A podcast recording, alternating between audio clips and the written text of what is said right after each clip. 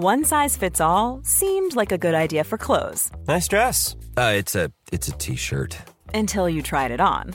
Same goes for your healthcare. That's why United Healthcare offers a variety of flexible, budget friendly coverage for medical, vision, dental, and more. So, whether you're between jobs, coming off a parent's plan, or even missed open enrollment, you can find the plan that fits you best. Find out more about United Healthcare coverage at uh1.com. That's uh1.com. La nueva ley de la vivienda que PSOE y Podemos han pactado con Esquerra y con Bildu supone destruir el mercado del alquiler en las grandes ciudades españolas. Veámoslo. Fumata blanca en materia de vivienda en España. PSOE y Podemos han llegado a un acuerdo con Esquerra Republicana de Cataluña y con Bildu para aprobar una nueva ley de la vivienda en este país. Las novedades de esta norma van a ser varias, pero me voy a centrar en su aspecto fundamental, es decir, en aquel conjunto de medidas que suponen un misil en la línea de flotación del mercado del alquiler en España. Y para entender cómo esta ley destruye el mercado del alquiler en nuestro país, y más en concreto en las grandes ciudades, hemos de partir de dos definiciones, de dos categorías que la propia ley especifica. Por un lado, la definición de zona tensionada. ¿Qué es una zona tensionada de acuerdo con la ley? Pues aquel territorio, sea una sección censal o sea incluso toda una comunidad autónoma, en la que se haya dado alguna de estas dos condiciones. Por un lado, que el alquiler promedio o la hipoteca promedio más los gastos de suministro en una determinada zona territorial supere el 30% de la renta media en esa zona. Y la zona, ya digo, puede ser o una pequeña sección censal o incluso toda una comunidad autónoma, pasando desde luego por municipios. En cualquier ámbito geográfico en el que se dé esta condición, tendremos una zona tensionada. O si no se da la condición anterior, también podremos tener una declaración de zona tensionada si, por otro lado, el precio de la vivienda o el precio del alquiler durante los cinco años anteriores se ha incrementado en tres puntos más que el IPC. Imaginemos que durante los últimos cinco años el IPC ha aumentado un 5%. Pues bien, si el precio de compraventa o los alquileres se han incrementado en términos promedios en un 8% dentro de esa zona, también habrá una zona tensionada, aun cuando no se dé el requisito anterior, el requisito de que el alquiler, la hipoteca, más los gastos de suministros representen el 30% de la renta media de esa zona tensionada. Y la segunda definición relevante de la que hemos de partir para entender cómo esta ley desarticula el mercado de los alquileres es la definición de grandes propietarios, ¿Qué es un gran propietario de viviendas? Aquella persona física o jurídica que tenga en su propiedad cinco o más viviendas. Por tanto, no serán grandes propietarios quienes tengan cuatro o menos viviendas en propiedad. Sentadas las anteriores definiciones, ¿por qué podemos decir que esta nueva ley de vivienda destruye el mercado del alquiler en las zonas tensionadas, que básicamente son las grandes ciudades o muchas zonas de las grandes ciudades? No necesariamente zonas ricas de las grandes ciudades. Cuidado con esto. Suele haber más zonas tensionadas en los barrios pobres de las grandes ciudades que en los barrios ricos. Pero en cualquier caso, la mayoría de secciones censales de una gran ciudad o son ya zonas tensionadas o están al límite de serlo. Pues bien, la primera medida nefasta de esta ley de la vivienda es que va a desindexar los contratos del alquiler del IPC, aunque el propietario y el inquilino pacten indexar su renta al IPC, será ilegal vincular el alquiler al IPC. Los alquileres se tendrán que revalorizar cada año sí o sí a un nuevo índice que elaborará en el futuro, es decir, ni siquiera existe hoy el Instituto Nacional de Estadística, pero que según la ley, en cualquier caso, ese nuevo índice al cual año tras año se revalorizarán los alquileres será inferior al IPC. Esto es para todos los alquileres, ¿eh? no es solo para los alquileres en zonas tensionadas, sino para todos los alquileres del país. ¿Y cuál es el problema de esta medida? Pues que si tú revalorizas año tras año una renta a un índice que está por debajo del IPC, lo que significa necesariamente es que esa renta, ese ingreso, va a ir cayendo en términos reales. Pensémoslo con los salarios. Imaginemos que se aprobara una ley que impusiera que los salarios se han de revalorizar año a año a un índice que en cualquier caso va a estar por debajo del IPC. Pues eso supondría que los salarios reales van cayendo. Por ejemplo, imaginemos que la inflación promedio es del 3% anual y que tenemos un inmueble que se alquila hoy por 1.000 euros mensuales y que el INE elabora un nuevo indicador para revalorizar año tras año ese alquiler que es del 1%, es decir, por debajo del IPC. Pues bien, dadas estas condiciones, ¿qué sucedería? Pues lo que sucedería es que al cabo de 20 años, este alquiler que hoy son 1.000 euros mensuales pasaría a ser de 1.220 euros mensuales. Ahora bien, 1.220 euros mensuales dentro de 20 años con una inflación anual del 3%, tendrían un poder adquisitivo equivalente a 675 euros actuales. Es decir, que esta medida habría forzado por ley una rebaja del alquiler de más del 30%. Y claro, este proceso es acumulativo. Es decir, que si en lugar de considerar una franja temporal de 20 años, consideramos una franja temporal de 80 años, lo que ocurrirá es que un alquiler hoy de 1.000 euros, al cabo de 80 años, equivaldrá a un alquiler de 200 euros. Es decir, que la ley, al forzar una revalorización de los alquileres por debajo del IPC, llevaría a una caída del alquiler real del 80%. Algo muy parecido a lo que sucede, a lo que todavía sucede en España con los alquileres de renta antigua bajo el franquismo. Alquileres que no se han podido revalorizar según el IPC y que precisamente por eso hoy constituyen alquileres irrisorios en términos reales. Obviamente existe una forma relativamente sencilla de escapar a esta reducción programada por ley del alquiler en términos reales. Cuando el propietario de una vivienda rescinde el contrato de arrendamiento y formaliza un nuevo contrato de arrendamiento con un nuevo inquilino, en ese momento el arrendador puede colocar el alquiler que desee. De tal manera que lo que tiene que hacer en ese momento es aprovechar para revalorizar, para subir el alquiler todo lo que no ha podido subirlo durante los años de contrato por la limitación que establece la ley. Y bueno, si esto fuera todo, pues la ley tampoco sería tan dramática. Si durante el periodo de vigencia de contratos del alquiler se congelaría a efectos prácticos el alquiler, pero cuando se renovara ese contrato del alquiler se subiría de golpe todo lo que no se ha subido antes. ¿Cuál es el problema? Que esta estrategia obvia para los arrendadores no vale, no sirve, está prohibida por ley en el caso de las zonas tensionadas. En las zonas tensionadas regirá un estricto control de alquileres. ¿Qué significa esto? Pues por un lado que los pequeños propietarios, los que no son grandes tenedores de vivienda, no podrán poner el alquiler que deseen. Tendrán que mantener el alquiler del antiguo inquilino y revalorizarlo al índice que establece el IPC. Por tanto, una vez un pequeño propietario alquila una vivienda en una zona tensionada, mientras se mantenga el tensionamiento en esa zona, ese propietario va a ver sí o sí cómo su alquiler va cayendo en términos reales año tras año. No puede hacer nada, al menos dentro de la ley, si luego hay recovecos lo veremos, pero no puede hacer nada dentro de la ley para evitarlo. Por ejemplo, yo alquilo una vivienda a 1.000 euros a un inquilino y el INE establece que no puedo revalorizarla cada año más del 1%. Al cabo de un año, por tanto, el alquiler de esa vivienda será de 1.010 euros mensuales. Pues bien, imaginemos que el inquilino se marcha al cabo de un año. Pues bien, el alquiler que como mucho podré cobrarle a ese inquilino, a ese nuevo inquilino, será de 1.010 euros. Se subrogará, digámoslo así, en el alquiler del inquilino anterior y a partir de ahí solo podré incrementar nuevamente cada año los alquileres en lo que marque el INE. Si el INE marca el 1%, pues solo el 1%. Y recordemos que sea cual sea el indicador que establezca el INE, siempre estará por debajo del IPC. Por tanto, en términos reales, sí o sí, esos alquileres van a ir cayendo sacar una vivienda al mercado del alquiler en una zona tensionada supone que tus ingresos van a ir cayendo año tras año mientras esa zona se mantenga tensionada.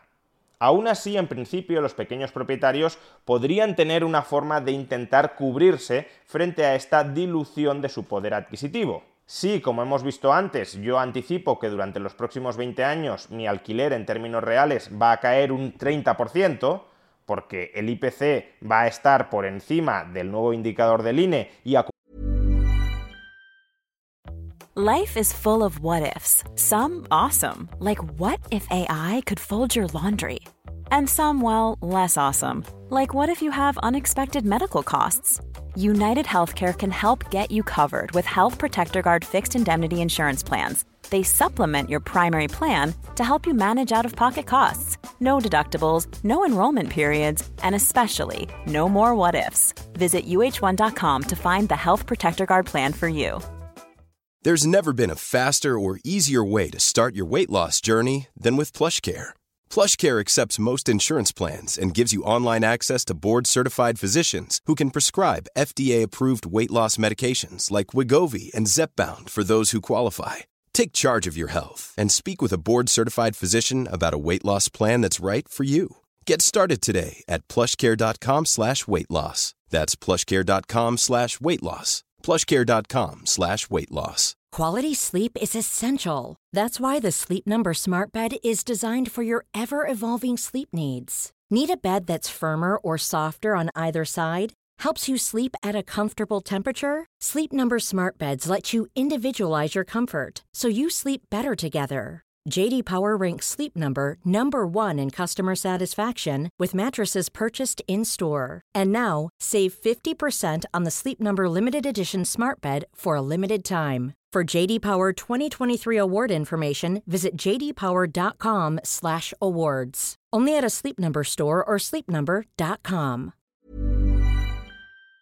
Cumulativamente eso supondrá una caída de los alquileres del 30%, pues de entrada ya saco la vivienda en alquiler un 30% más cara de lo que la alquilaría y en caso contrario no la alquilo, no la saco en alquiler. De esa manera, aunque el alquiler vaya menguando año tras año, va menguando con respecto a un alquiler inicial que es más alto que aquel con el que me conformo, pero que va convergiendo con el tiempo a aquel al que me conformo. Vamos, que si yo quiero cobrar un alquiler de 1.000 euros al mes durante los próximos 20 años y anticipo que en los próximos 20 años la ley va a forzar una reducción de mi alquiler del 30%, saco la vivienda en alquiler a 1.400 euros y progresivamente mi alquiler se irá acercando a esos 1.000 euros mensuales que yo quería en un principio.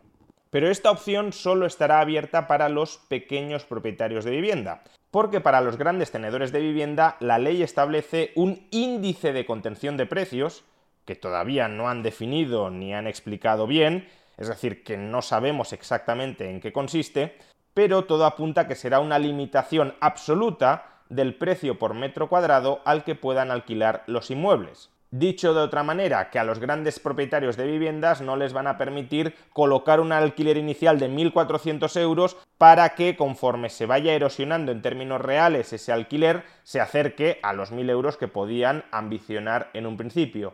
No, a los grandes tenedores de vivienda se les dirá tú como mucho puedes alquilar esta vivienda por 1.200 euros. Y a partir de ahí, año tras año, los alquileres van a ir cayendo en términos reales un control de precios en toda regla. Todo esto provocará que a largo plazo, sí, los alquileres en las zonas tensionadas, y salvo que haya recovecos en la ley que permitan burlarla, tiendan a converger a unos alquileres que representen el 30% de la renta media de los hogares. Alquileres más gastos en suministros, ¿eh? no lo olvidemos, no solo alquileres. 30% de la renta media de los hogares. Pero claro, si en cualquier zona del país no es posible que los alquileres superen el 30% de la renta media de los hogares en esa zona del país, entonces los precios, en este caso los alquileres, dejan de ser un mecanismo para igualar oferta y demanda. Si todos o prácticamente todos los residentes en una zona del país pueden pagar el alquiler en esa zona del país porque existe una limitación al alquiler máximo que se puede cobrar, limitación que es equivalente al 30% de la renta media del hogar, entonces, ¿qué ocurre cuando la oferta es muy inferior a la demanda? Si hay mil personas que quieren alquilar y solo tenemos 200 viviendas para alquilar, ¿cómo asignamos esas viviendas entre las mil que quieren alquilarlo? Porque esa es la situación que sucede actualmente en las zonas tensionadas de España que hay más gente que quiere vivir en ellas que inmuebles disponibles para ser alquilados. A día de hoy la forma de equilibrar oferta y demanda es subiendo alquileres. Conforme va subiendo el alquiler, ese grupo de mil personas que quieren alquilar en una determinada zona se va reduciendo. y al final se reduce hasta que solo haya 200 personas o 200 hogares que quieran alquilar y 200 viviendas disponibles en alquiler. A su vez, la subida de los alquileres también incentiva a medio y largo plazo que se incremente la oferta de vivienda en alquiler, pero a corto plazo se equilibra cómo? Pues racionando la demanda con subidas de precios. Pero si esto no es posible, entonces, ¿qué va a suceder? Bueno, de entrada lo que muy probablemente ocurrirá es que los arrendadores dejarán de reinvertir en la vivienda, es decir, dejarán de mejorar o siquiera de mantener la calidad de las viviendas. Si el alquiler que cobro va cayendo en términos reales, yo dejo que la vivienda se deteriore, no invierto un euro más en mantener esa vivienda. Eso es lo que ha ocurrido justamente con las viviendas de renta antigua reguladas así bajo el franquismo, que los arrendadores han dejado de invertir totalmente en ellas y se han ido deteriorando, deteriorando, deteriorando, salvo que los inquilinos inviertan en ellas, pero con la antigua ley ni siquiera los inquilinos podían invertir en ellas sin el consentimiento del arrendador, con lo cual la calidad de esas viviendas es hoy muy baja. A su vez, otra de las consecuencias que tendrá esto es que los arrendadores empezarán a discriminar según otros criterios. Si hay más inquilinos potenciales que viviendas y no puedo discriminar entre los inquilinos vía precio, subiendo los alquileres, ¿cómo discriminaré? Pues vía solvencia. Los arrendadores tendrán una preferencia muy fuerte por alquilarles su vivienda a aquellas personas que acrediten que tienen unos ingresos más altos, más estables y que por tanto tienen una mayor capacidad de pago. Por tanto, las personas con contratos inestables o con bajos ingresos lo tendrán todavía más complicado para alquilar que en la actualidad. Y por último, lo que evidentemente tenderá a suceder a largo plazo con esta ley es que el tamaño del mercado del alquiler en España se irá achicando porque los arrendadores trasvasarán sus viviendas al mercado de compraventa, es decir, comenzarán a vender sus viviendas. Si el arrendador que alquila una vivienda, especialmente en una zona tensionada, se expone a que sus ingresos tengan que ir sí o sí cayendo a lo largo del tiempo, lo que parece que tenderá a hacer ese arrendador es vender la vivienda, cobrar esa vivienda a su precio de mercado, porque la ley no establece ninguna limitación a los precios de compra-venta, y el capital que cobra y que tenía invertido en la vivienda lo invertirá en otros activos reales o financieros cuya rentabilidad no esté limitada por ley.